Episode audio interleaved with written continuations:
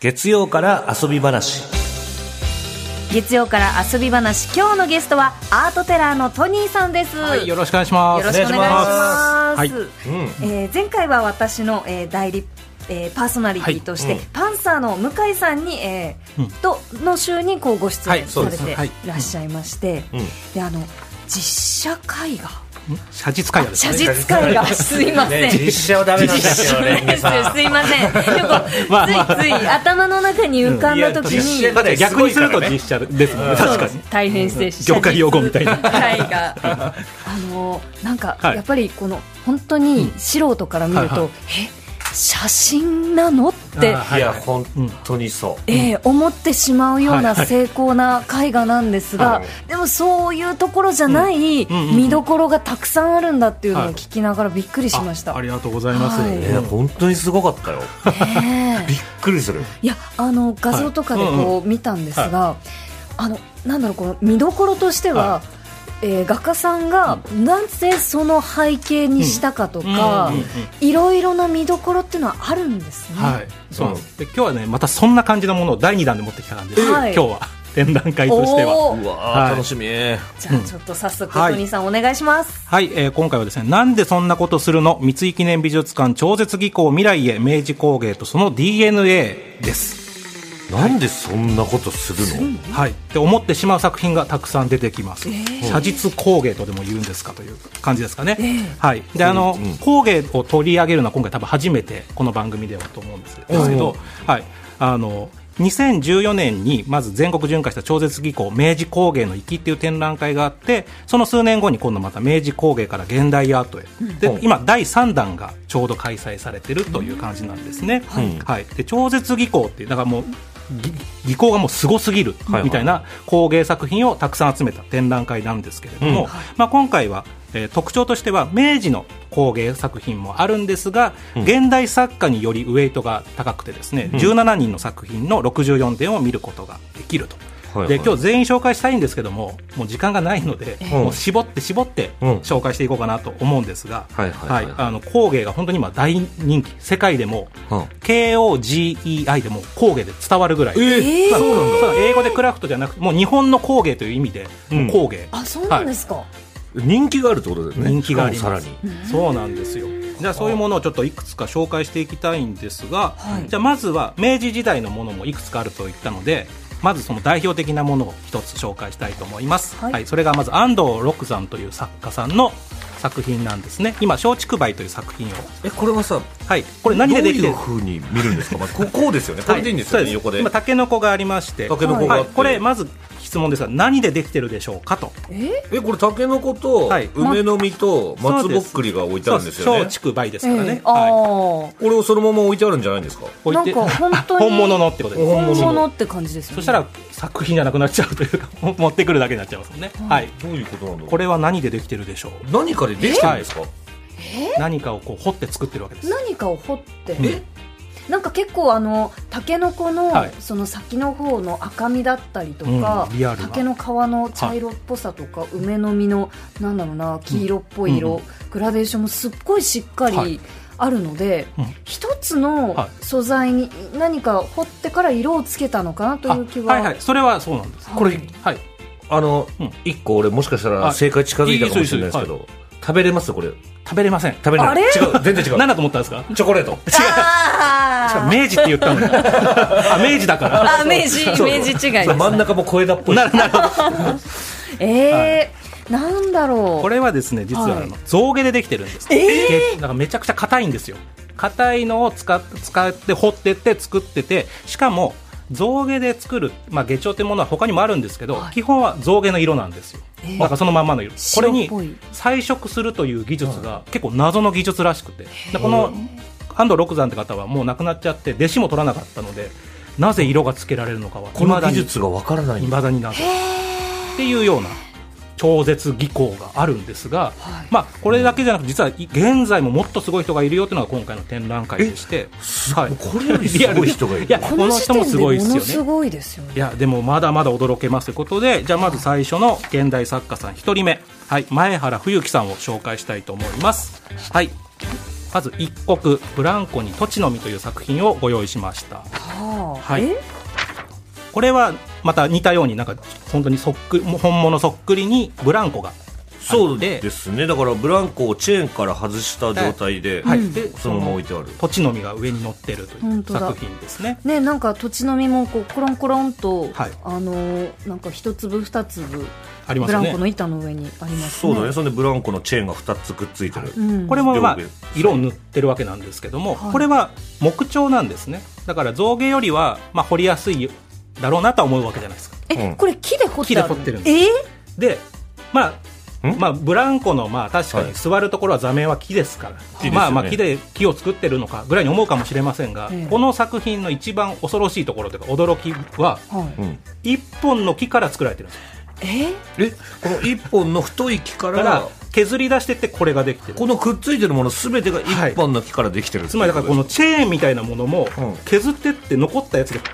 こうのえーチェーンができてるし土地の実が乗ってるように見えるんですけどじゃなくて削ってってこれが残してる状態ですえだって影とか乗っかってるように見えて影るがあけるどもまあ多分彩色それ色塗ったりとかしてるので、はだから理屈がわかまあ確かに1個から掘り抜いたって聞いてふんふんと思うんですけどでもでもどうやってやるのかもう分かんないくないですかこれどうやったら掘り抜けるんだろうみたいなあだからか、このタイトルになんでそんなことするのってだああそうな本当だ確かにってめちゃめちゃ難しい技術だもんそう、ね別のパーツで作りゃいいじゃんと思うんですけど、ええまあ、この方は今回あと「スルメに茶碗」っていう作品も作ってて、えこれもあのスルメ本物そっくりですお本し当スだルメを止めてるこの洗濯ばさみ的なもののチェーンも全て含めてこれも1個で作ってるもうカラッカラのさ、スルメ1枚がさ、はい昔の木の洗濯ばさみにこれチェーンもついてるじゃん洗濯ばさみにそうなんですえ結こ構れもそ1よ本これも1本です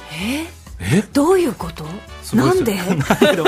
しかもこの前原さん面白いのははいもともとあのプロボクサーだったえープロボクサーやってサラリーマンやって今彫刻家やってるっていうすごい不思議な経歴を持ってる方なんですけどえはいちょっとすごいなこれなんかあの作品の情報量もすごいですはしいすごいけど前原さんご本人の情報量もすごいです ねそうなんです、えーこうねはい、他にも今回展覧会にはこのグローブう古わ古びたグローブを一木で作ってえこれさ、はいちょっとどうやって作るんですかだから掘ってくらしいんですようんもう本人はそういうふうに言ってるんですよであとはその後色塗ってって言ってるんですけど簡単に言ってるけどわからないですだって革にしか見えな 見いえなこいのグローブもそうなんですすっよごい昔のグローブかなりこう使い込んでがくったくたのグローブの質感が出てみたいるなのをしかも一木で一個の木の塊から掘って作って確かに色は木っぽいですよあのあ茶色はいはのいはい昔の古いグローブうん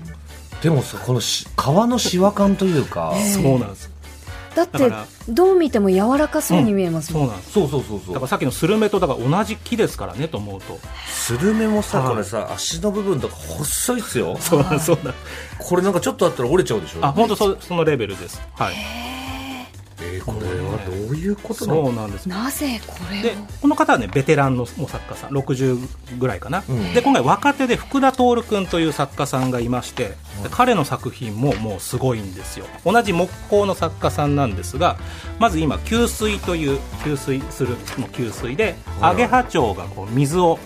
飲んでる木の板の上にアゲハチョウがいてこれちょっと前に SNS でちょっとバグったのでもしかしたら知ってる方もいるかもしれないんですけども、私こはい見れたことありますか SNS で見たことありますはいこの水の部分がすごくリアルに見えますがこれはいもはい木の、これも一木から掘り抜いてって水の塊の部分だけ残してそこをめちゃめちゃ磨くことによって水のように見せてる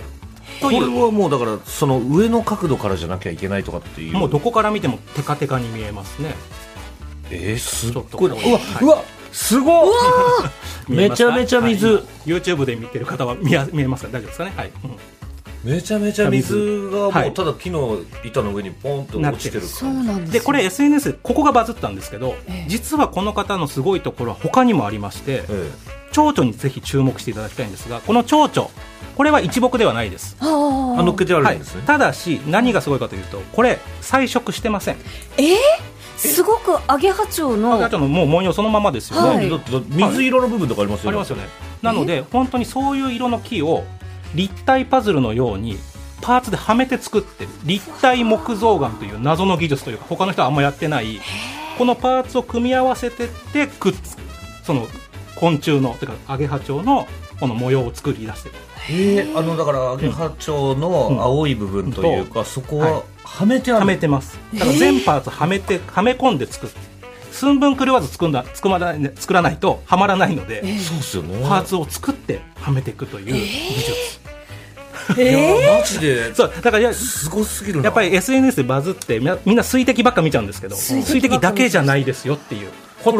サイズ感とかはどのぐらいあるんえでっとですね、基本的には等身大で作るので本当にアゲハチョウのサイズぐらいじゃあと思ってくださそう本当ちっい、ちゃはいい、すかめちゃめちゃ細かいじゃんじゃあこの作羽の部そう分ななんんて他の作品でもこういうふうに例えば他の蝶々でもうんやっぱこのパーツはパーツで全部彩色じゃなくてこれはちょっとだから蝶というより画画かな、はいなんかですこかうねごまだら蝶みたいなこうんの丸い模様がそうなんですえうわめちゃめちゃ細かいねこれちだってこのさ、はい、はい蝶の触覚だったり、ええすごい細さじゃないですかそうなんんです本当細いんですよねえよくよくアップで見てみると、は木の質感をしててそうなんで、、でもなんかすごくリアルなのですはい、こういう木目調の蝶なのかなって思思っっちちゃゃうう確かにぐらいのレベルのものをね作ってますねすで、まあ、他にも木彫の作家さんがいてちょっとちらっとしか紹介できないんですけども大竹さんという方がいまして、はいはいちょっとまず見ていただきたいのが、えーとですね、月下美人をモチーフにした作品を木彫で作っております大竹隆法良法さんで、えー花の部分は鹿の角を使ってるんですけども、はいこの作品がすごいのは僕も陸さわからないんですが、うんこの作品がこう花器というかこう、まあ、花の一輪挿しみたいなところに刺さってるっていそうねう体なんですけ流ども、木みたいのに刺さってますそこに水を入れるとはい花が咲くんですってええだからそういう仕組みになってるそうですどういう仕組みで本人に聞いたら企業秘密と言ってたんで理屈は教えてもらえませんでしたけどももう今や木工は動く時代まで来てます あのおーすごい水を入れるとちゃんと咲くようにえじゃあ、はいこの今は僕らが、はいあ見のて手るのは元にしてるはい資料は、もう月下美人が開いてますけどだからはつ脂ぼ肪みつぼみみたくなってて水をこう入れるとこのようにふわーっと咲くそうです今展覧会では咲いた状態で展示されていますけれどもうわでも見たいね見たいですねそうなんですやっぱすごい技術美術館で見たらすごいだろうな、あこっちとか今閉まさってるそうですね閉ま閉まってる図録の状態で今、はい花が閉じた状態から、はい開いて花が開く状態までありますけど不思こういう時代に議ですよねそうなんですよまだまだ工芸進化してるなと思いましたなんでこんなことをするのと思っちゃいまそんすよなことするの本当ですよねで今回ちょっと木工だけじゃなくて、はい、なんでそんなことするののもう一人長谷川誠吉さんというですね金工の作家さんで金属ですねはいはい、この方は代々あのもう4代目の金工家らしいんですもう親もおじいちゃんもそうらしいんですけど、え金属でプチプチを作りましたと梱包材だ、はい、あの身近にあってもうすぐ消費しちゃうようなものを、まあ、もうちゃんとした茶道具も作ってるんですがそれとは一方でこういうような身近な素材を金属で作ろうというのをしててはいはい梱包材のプチプチを銀で作ってみましたとかえー、うん今回すごかったのが爪楊枝爪楊枝だ真鍮で爪楊枝を作りまして約420本ぐらい作って、えーしかも金属のあのよまあなんですか爪楊枝よく入ってるようなあの、はいはいはいペコペコっとしてるやつを金属で再現して、ええそこに全部刺してる状態でだからこれは持ってみたら実は結構重いっていう作品ですね。お大金持ちの家にあ る爪楊枝だよ そう確かに確かにやっぱ真鍮のピッカピカのそ色うなんでで外側のこのカップも、なんだかこう渋い輝きがありますしえあと梱包材も、うんあのただただこう銀色のプチプチで、えー荷物が包まれているだけに見えるんですよ、なんかそうですよね物の質感がうん本当に金属って、えこんなに柔らかいことあります、今ねこの写真見させられたら、ね、これタイトルがついてなくて、はいはいこういう内容だって知らなかったら、うんうんうんもうただの本当に梱包材に包まれてる正方形の箱だもんねそうですねそうですよねあ、アマゾンで届いたのかなそうそうそ。みたいうなセロハンテープも表現してうんる。確かにそうだそうだ、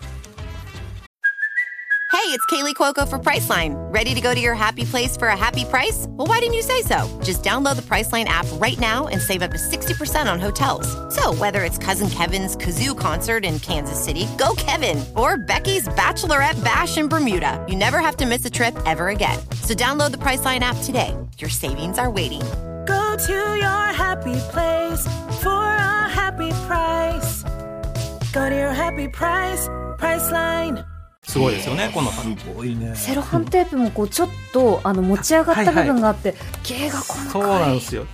ピチッと張ってないところそのピチッと梱包してないところもなんかリアルですよねそうピそうそうそうキピキっとしたちょっとこう緩んでるような表現、はいこの曲げてある部分、うん正方形に包んでるはいあるから曲げてある部分とか、この感じの質感だとはい折れちゃったりしそうじゃないですか鉄とああいそううですかはいはいはいそれも綺麗になんかちゃんとこううんそう柔らなんですかく曲げてあるのがすごいな、でも近郊の作家もいればですねちょっとじゃあ先に見ていただいて、はい、こういう作ちょっと今手元にですねちょ工っと待って具箱とネジとモンキーレンチですかね、これはだってもうこれ何でできてると思いますかもとういう工具箱 とモンキでーレレンンチチととねまレジにしか見えない,、はい見えないですね何をもうなんか真っその赤本物なというかねはいその工具箱が程よく錆びてそうなんですいたりしますけどこれはこれあれじゃないですか、はいちょっとヒントいけるかもしれない、はいはいうんこれもしかして食べれます食べれないですああ食べれな食べられいですないチョコじゃない、うんじゃあチョコは今日金輪際出てこないあ出てこないですかケーキでもないケーキ食べ物ではないあでです、はないですか、はいうんえなんだろうろうそくろうはろうではないですねこれ作ったのが彦十蒔絵という集団が作ってまして蒔絵蒔絵なんですだからこれ金属じゃなくて素地は木です木の上を蒔絵でこう、まあ、うん一般的に蒔絵黒とか赤が多いですけど、はいこの蒔絵でこの錆びさせた風合いを再現してるだからさっきのあの長谷川さんのは持ったら重いよって言ったんですけどこれ逆で持ったらめちゃめちゃ軽いわけですよね木ですから、はなるほど、いうん、えじゃあ漆の技術を使ってそうなんです日常のこのサビとかをを作って作るという、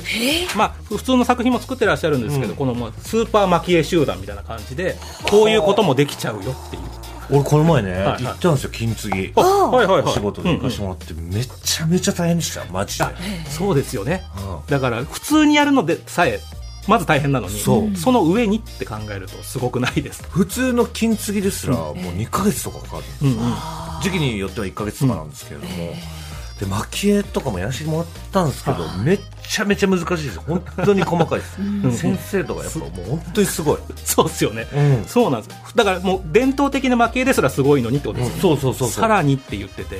で今回ちょっとまあすごい写実的なというか本物そっくりなものをちょっと選抜して紹介したんですが、別に超絶技巧の工芸っていうのはそういうだけじゃなくてですね最後ちょっともう一人紹介したい人がいて、まあ、まず一般の蒔絵ってこんなものですよねっていうそうそうそうはい、これこういこううねいうやってきたイメージですか一般的に蒔絵っていうとこうお重とか、そうえー重箱で見たりすると思う黒いはい漆がツヤっとして、うんで、今人気の作家の一人で池田輝正って輝正さんって人がいるんですけど、彼が作る、まあ、蒔絵螺鈿はサイバー螺鈿と言われて、えバイバイ、サはイいバー螺鈿現代令和の蒔絵螺鈿はこんな状態になってます俺ねこれ俺え見俺こたことあれりまこすそ、はい SNS とかで見たことだあってることありますかこそうちょっとバズってますよねえこれ螺鈿なんですえこれって、はい俺もうだからその時蒔絵とかっていう概念 はいはいはいが頭の中になくてはいこれ何なんだろうと思ってた、はいこれ鉱石かと思ってたんですよあすごいキラキラして、そうなんですそもそも、はいあのすみません螺鈿ってどんはないものなの、これ螺鈿というのは、まあ、まず蒔絵がまず漆ですよね、そこに金,、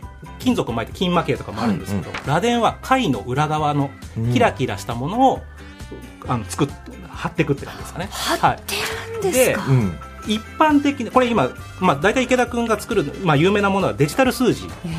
これがですね大体ですね1ミリないんですね一つ一つの数字のサイズが、はで一般的な蒔絵が0.2ミリぐらいの厚みなんだそうです、はいうんでも、まあ、このキラキラを出すにはもっと研ぎたいので削っていくってことですよね0.08ミリ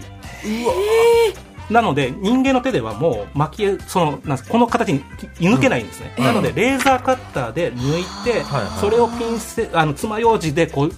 一つ一つ拾ってえ貼ってるって貼こっとてでってするかんこでれす、そうなんですで最終的には手作業ですもちろんでこれ本人から聞いたんですけど、あまりに薄いのであの最後蒔絵でやりすぎると消えちゃうレベルもうそう